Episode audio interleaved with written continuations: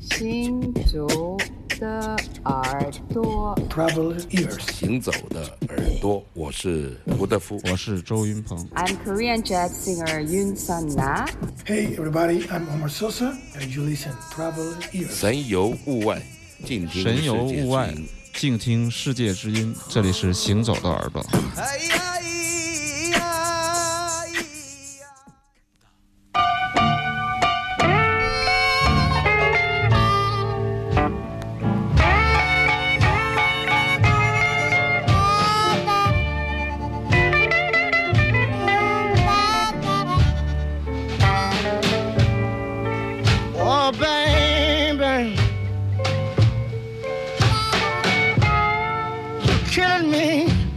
on my feet.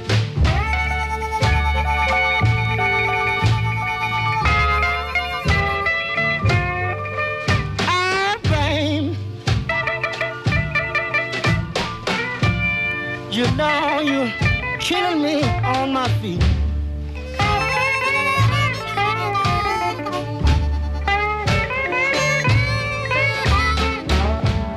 You won't let me rest in the daytime and all night. You won't let me sleep.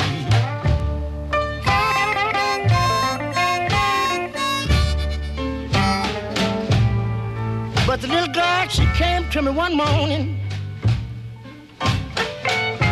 and said, Sonny boy, I apologize.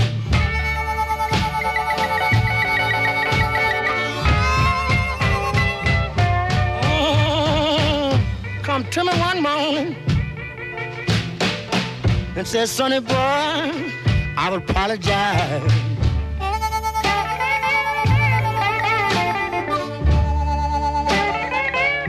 So I told little girl, I'm gonna forgive you, baby. So you can have one more try.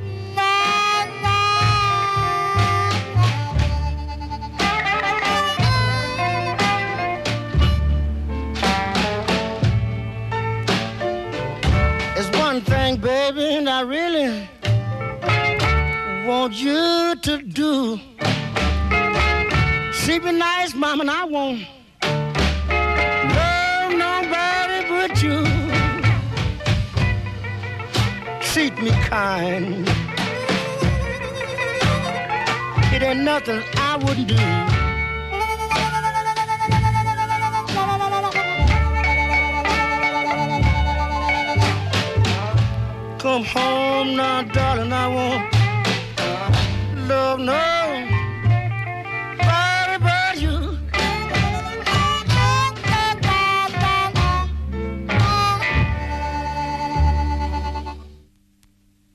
欢迎继续来到行走的耳朵。我们在上一节最后一首是一首爵士的作品。哦，最后一首是不是没有讲？还没有讲对呀，黑爵士嘛，还没说呢。黑爵士，黑人爵士。Julius Hayfield 啊，这是一个壮汉，就是萨克斯的这个筋肉人啊，非常少见的一个壮汉，就是他一一九七七年的。对。呃，在呃在 Black Saint 这个厂牌出版的，这个厂牌专门出版一些呃前卫爵士乐，包括一些呃 ACCM，包括这个我们经常说到。的伟大的黑人音乐啊，嗯，可以可以听到呃所有的黑人的爵士的出版，有很多在这里出版。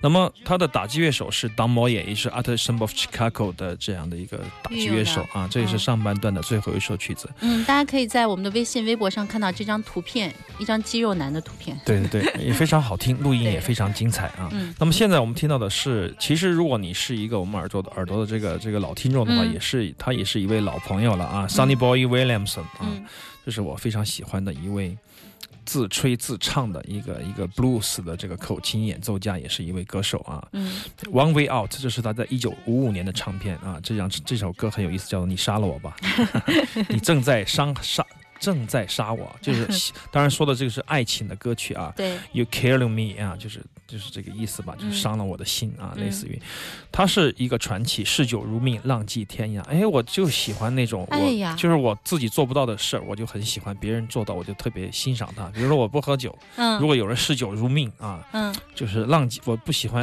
我也不喜欢浪，浪迹天涯啊。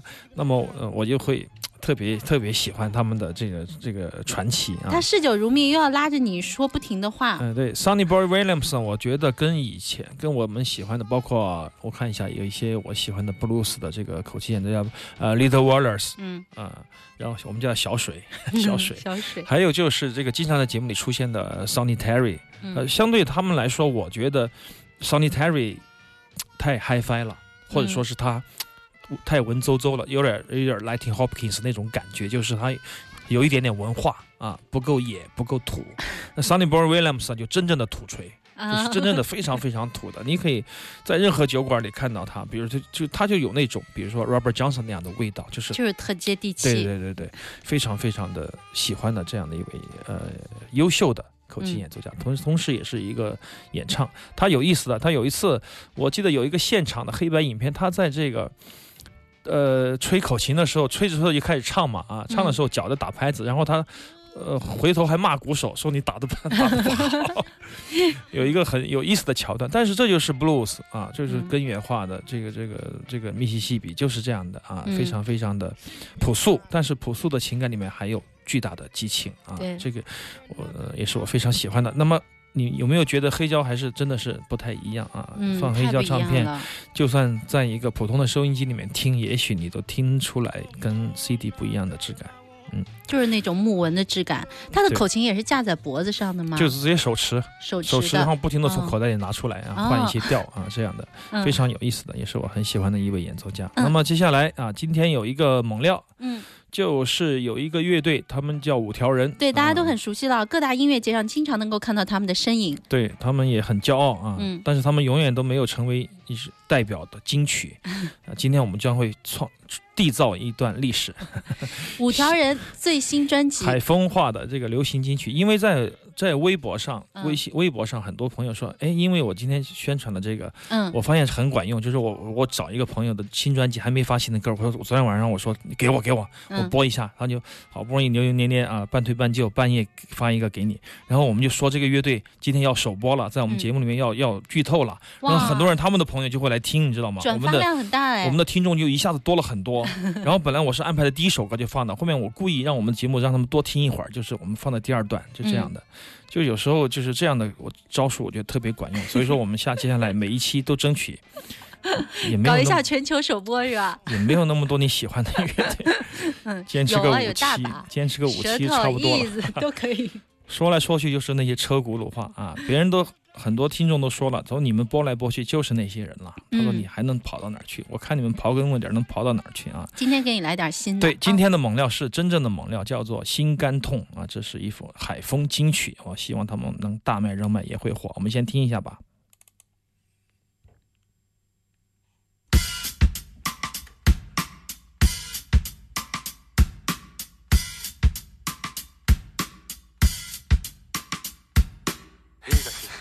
我对我走，父母反对你，自我对我走，就算遮尔辛苦的你做对我走，无论是好你，自我对我走。时间一马过后两三年，飞无下尾，时空无偌钱。你讲你讲我遐尼无路用，你讲你讲我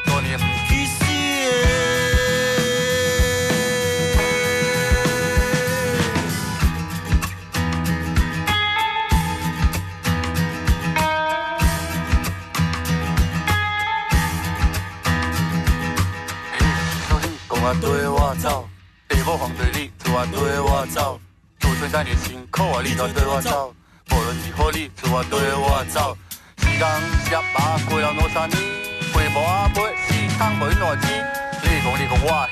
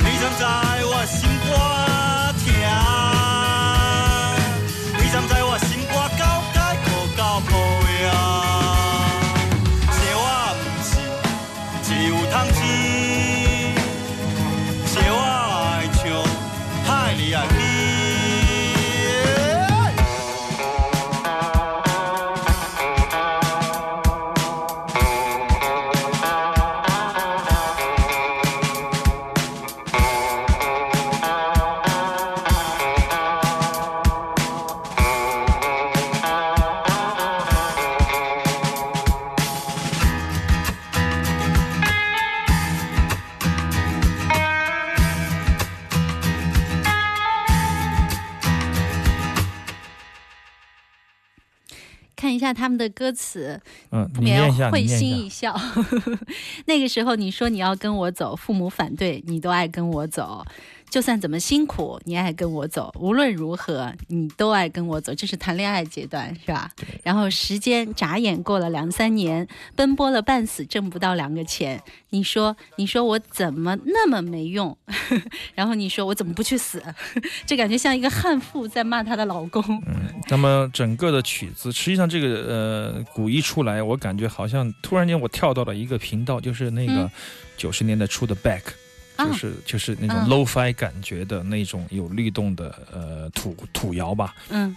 那么实际上从一呃从这个一些风景之后，五条人有巨大的改变，也是我呃很喜欢的一种转变吧。实际上我们从这首歌里面也可以听到，在这个鼓应该是小雨打的吧，如果不出意外的话，就是小雨录的，嗯。就是那种那种那种律动啊、也是嗯。应该是小雨的节奏。嗯。那么最有意思的转变，实际上除了他们的歌一如既往的那种呃针砭时弊的歌词啊，嗯。还有一些方言的演唱之外，我觉得在音乐上他们的突破是巨大的，因此这也是有别于所有的这一些年纷纷扰扰的冒出来的。方言土谣或者土或者民谣的这样的这么多组合啊，嗯。所不能够企及的部分，就是说在音乐上真正的有突破，而不是靠一种本土文化的自卖自夸啊，而而嗯取得一种啊、文化差异感带来的一种好奇心啊。所以说，我觉得五条人的最重要的变化就是从一些风景之后的电吉他，人科的电吉他的歪歪斜斜、扭扭捏捏的这样的电吉他，而且它录音我们可以听出来比较靠前，这也是呃很有意思的一个东西。就它会就是把一种地域性。把嗯一种民族文化，把一种根深蒂固的那种海风海风味道啊，嗯把它揉在的它的演奏里啊，这样的这样的呃一种一种呈现，我觉得嗯更高级啊，嗯比很多的强行的或者说是嫁接式的那种啊无病呻吟来的更猛烈。对，或者是只浮于表面的沙滩、阳光、海水。所以说，我觉得。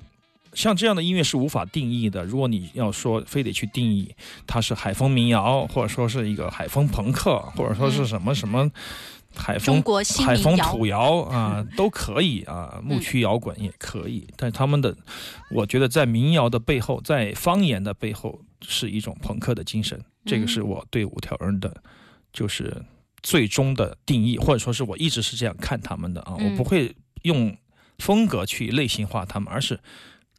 表面剥开他的皮，后面的东西是一个什么样的、什么样的一种一种想法和嗯。和精神。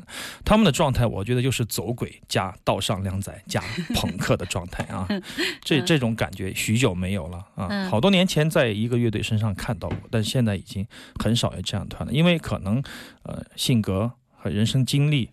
呃嗯，各方面的这个这个一些一些一些改变都会嗯。影响到，都会都会怎么说呢？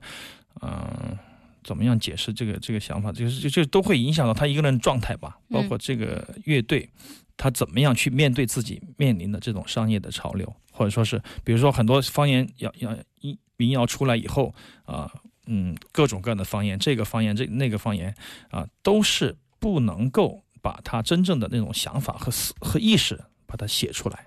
这种音乐有时候你会觉得，哎，听一遍就够了啊。嗯但五条不是这样的，五条人我觉得是特别特别向内翻滚的那种东西啊。所以说哎，它是有，它是它是不太注重它的表皮的。嗯因此，我觉得这这一次的录音，不管虽然说只有短短两分钟啊，我觉得录音技术上的提升，并没有影响到他们的这种原始的状态啊。这这一点，我觉得也可以跟很多朋友可以商榷。比如说，啊，一个乐队，一个土窑，一个特别朋克的乐队出来两一两张专辑，特别录音非常的糟糕，但是那种精气神特别好啊，我们就说，哎，好听好听好听。然后他突然间开始讲究制作了，嗯啊，精细化了你就会觉得，哎，是不是没货了？肚里嗯啊没可能没货了，嗯 因为没货了，你总得精力没地没地方放啊。作为一个道上靓仔，嗯，总得放在某一个地方。如果心里没货了，那就放外在的东西。我们把专辑搞漂亮一点儿，把录音搞好一点儿，我们去买一个好的军鼓，做做一个什么鼓槌儿，带个盐啥的啊。但是他们没有。我觉得随着录音技术的提高，他们的里面的东西也越来越蓬勃发展啊。嗯这就是我听了这两分钟的新专辑。当然了，不能不能够。界定这张专辑就有多优秀，但这个曲子来说，我是可以打八十五分的。我也嗯很期待啊这一张专辑的诞生。第三张专辑有名字了吗？第一张《县城记》，第二张《一些风景》，它的那个装帧我都印象挺深刻的，都很讲究。但是这一次的装帧，我希望他们能朴素一些。这嗯有区区五百元来打理了，国信来打理应该没有错的。海风流行金曲心肝痛。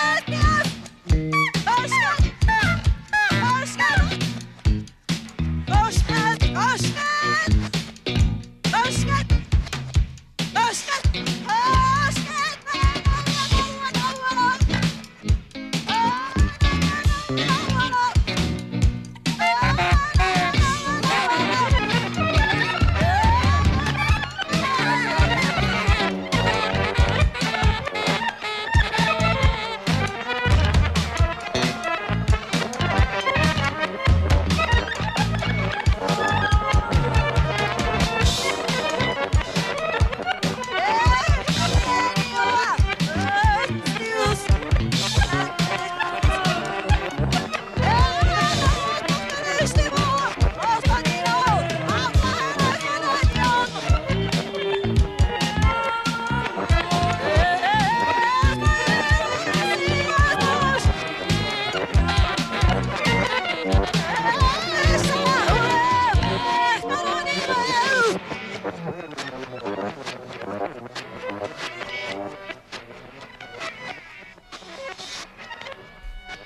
刚才刘谦不停的问我，后面那个女生是不是那个女生在唱？真的有一个女生在飘在后嗯面，对对对她是慧野金二，他是个男的，谢谢。那里面有两个人声呢，对，慧野金都是他。不前面的人叫 Tanko，哦，记不记得当年我我跟那个腾飞从德国回来以后，买了一张黑胶唱片，很难找，嗯花了很贵的价钱。就是当年这个，嗯嗯，什么 Fred Freeze，嗯。他跟很多的，他有一段狂迷日本的时期啊，或者狂迷亚洲音乐的时期，嗯、跟很多乐队，包括你像他早些年跟这个伊娃比托瓦啊，嗯。发译跟呃捷克的音乐家，还有跟非洲的音乐家，有一段时间呢。他就跟日本的音乐家有很多合作，包括他有自己的厂牌，嗯。当时就出了几张唱片，其中一张就是 Tanko，就叫天鼓啊，哦。那是一个日本的音乐，呃，音乐家也是个歌手。刚才听到这个主唱就是 Tanko，当然，嗯，他跟他合作过一张唱片，我们在节目里还放过啊。那么这个厂牌还出过一个另外一张唱片，叫做 Welcome to Dreamland，嗯欢迎来到秘境，秘密的就是梦境啊，嗯就是 Another Japan，就另外一个 Japan，就这个是个合集，收了很多这个。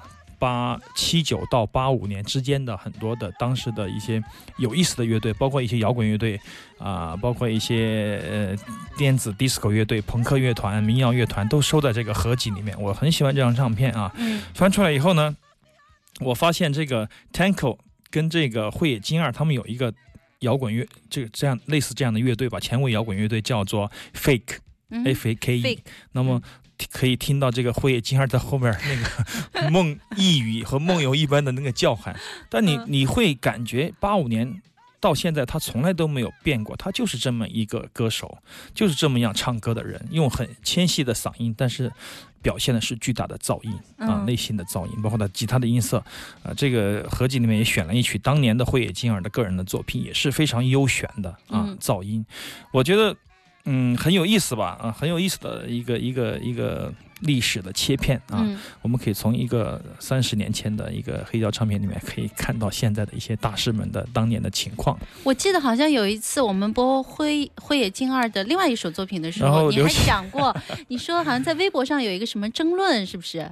有一个我记得写乐评的七八年前，我们嗯是不是放过那个一张盗版的唱片，叫做《布施者》？我们还说来着，我说这是一个乐迷做的盗版唱片，因为他买唱片的时候被人瞧不起，他就说我我以后就要出张那个唱片，我就自己有钱我要出。结果他出了一张《布施者》，结果亏本，但他就是喜欢啊。当时还说了这个故事，嗯呃，我们还播送过，我记得呃，慧野金二跟这个巴菲利普斯一个嗯 double bass 的演奏大师合作的，还放过这个他跟这个呃风柱风三郎啊，嗯对的，萨风柱布多有知名这次也要对对对来国际爵士音乐对对节但但辉野的乐队其实我是非常喜欢的，嗯但是很多朋友是非常讨厌的，但这不妨碍我和他们成为朋友。就像有一次小雨，因为小雨跟我口味比较近，有一次我们在台湾玩儿啊嗯，碰到盛翔啊，他们就跟大竹烟。因为聊天就说日本的音乐家什么的，哎，开始说到吴满彻什么，大家都哎觉得非常好，非常好。这个小雨说：“这个我呃我喜欢那个辉野金二。” 结果 那两个字写出来，大主演那个眉头一皱，这是这是音乐吗？No No No，就不停的摇头。这也是很有意思的一个现象啊，就像刚才我们在节目里说的，就口味的问题嘛啊，嗯有些人喜欢萝卜白菜，有些人就喜欢大鱼大肉啊，这是嗯这是无可厚非的。但是这张唱片我仍然是觉得非常的悠闲优秀啊，非常棒的一张唱片，嗯叫做《欢迎来到梦境》。嗯。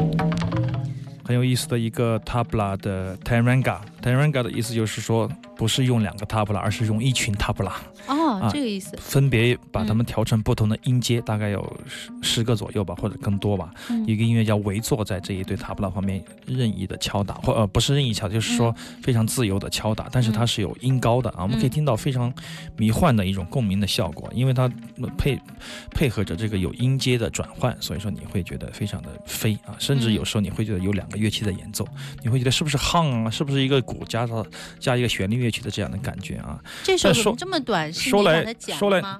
就是这么短嗯啊！当年就是有一张唱片是一九六九年出版的唱片，它出版的是什么唱片呢？是一个叫做 Uday Shankar 这样的一个舞蹈家，印度的，被誉为是印度的梅兰芳啊。乌代香卡。对，乌代香卡，一九三七年在访美的时候的录音，这个时候老录音了，我觉得能录到这个效果真的是很，棒啊！对对，他是拉维香卡的哥哥，哦，Larry Shankar，对，当年莱维山卡十七岁，他十岁的时候跟他哥哥到处演了，嗯。所以说，呃，后面为什么西方会影响到山卡？因为他看到了太早就看到了西方的繁华世界啊，对他太知道西，方人需要什么，喜欢什么，嗯。他要演奏什么，为他们做出怎样的一个新的印度音乐的改良。嗯，所以这个时候你可以看到，对对对，有铺垫的，嗯就是说乌代也是一样，他的哥哥也是这样，就是比较官方的那种舞蹈团，就会把传统的印度舞蹈大量的拆解，嗯把他的音乐也大量的拆解，就像拉维香卡后面做的那样。呃，很多人会骂他，很多传统派会说他，但是他们就是这样，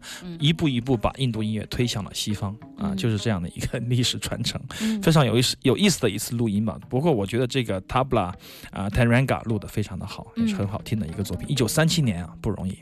是这一段历史好像很少在资料当中能够见到啊。好了，我们马上要进入下一小时行走的耳朵，稍事休息一下，欢迎继续回来，飞扬九七幺。